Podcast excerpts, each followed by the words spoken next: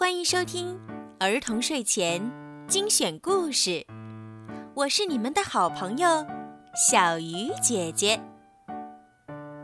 今天，小鱼姐姐要为你们讲什么好听的故事呢？一起来收听吧。吃掉黑暗的怪兽，球球睡不着。他不喜欢黑漆漆的床底下，那里说不定躲了一只怪兽。嗯，这一回还真的有哦，一只好小好小的怪兽，小的连看都看不清楚。但是这只怪兽觉得身体里有一个好大好大的洞。让他老是觉得好饿，好饿，饿得不得了。他试着咬了一小口床底下的毛拖鞋，呀，难吃死了！他啃了一口玩具车，哎呦，牙齿好痛。接着，他发现了一个好东西，是个盒子。他从盒子上的小洞往里面看，看到里面装满了黑暗。他把黑暗从盒子里吸出来，吸得一点儿也不剩。太好吃了！怪兽稍微变大了一点点，但他还是觉得好饿。他看看四周，想再找些东西吃。他发现床底下有一大片黑暗，怪兽一口气把这些黑暗全都吃光光。他舔遍所有的角落，舔得一干二净。怪兽又变大了一些，但他还是觉得好饿。于是他把藏在柜子里的黑暗吃光光。又把窗帘褶皱里的黑暗吃了个精光。怪兽越变越大，越变越大，但他还是觉得好饿。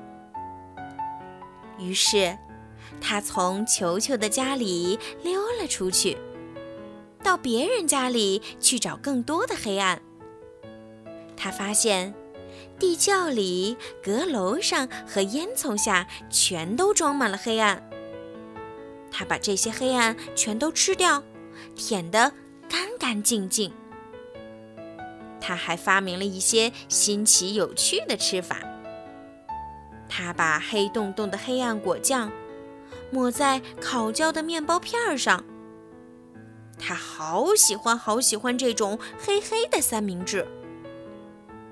他最喜欢吃井里黑漆漆的水熬的浓汤。还有用水沟里黑不溜秋的泥煮的炖菜。接下来，他找到了兔子窝，把里面的黑暗全都吃了个精光。还有狐狸洞，啊，真是世间美味。然后他又找到了一个大山洞，里面的黑暗多得不得了。他把这些黑暗一块一块挖出来，一口一口啃干净。但是他还是觉得好饿，好饿。他把森林里还能找到的所有的黑暗吃的一点儿也不剩，再把火山坑底的黑暗全部吞下肚。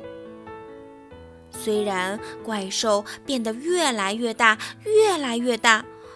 他还是觉得好饿，好饿。他以为他已经把世界上所有的黑暗都吃光了，然后他看到夜晚来了。唉，真是没法说。他又一口气将夜晚的黑暗全部吞下去。他一股脑儿把月亮周围的黑暗吃光。让月亮不再闪闪发光，他又把星星周围的黑暗全都吃光，令星星也不再亮晶晶。现在已经完全找不到一丁点儿黑暗了。没有黄昏，没有黎明，没有阴影，也几乎没有梦了。到处都是光，又强又刺眼的光。怪兽坐在一个寂寞的星球上，觉得非常忧伤，因为它没有黑暗可以吃了。它望着地球，地球看起来非常明亮，但是……好了，今天的故事就听到这儿了。如果你们喜欢听小鱼姐姐的故事，记得帮小鱼姐姐点赞、转发和评论。也可以把我的故事分享给你们的好朋友们，一起来收听。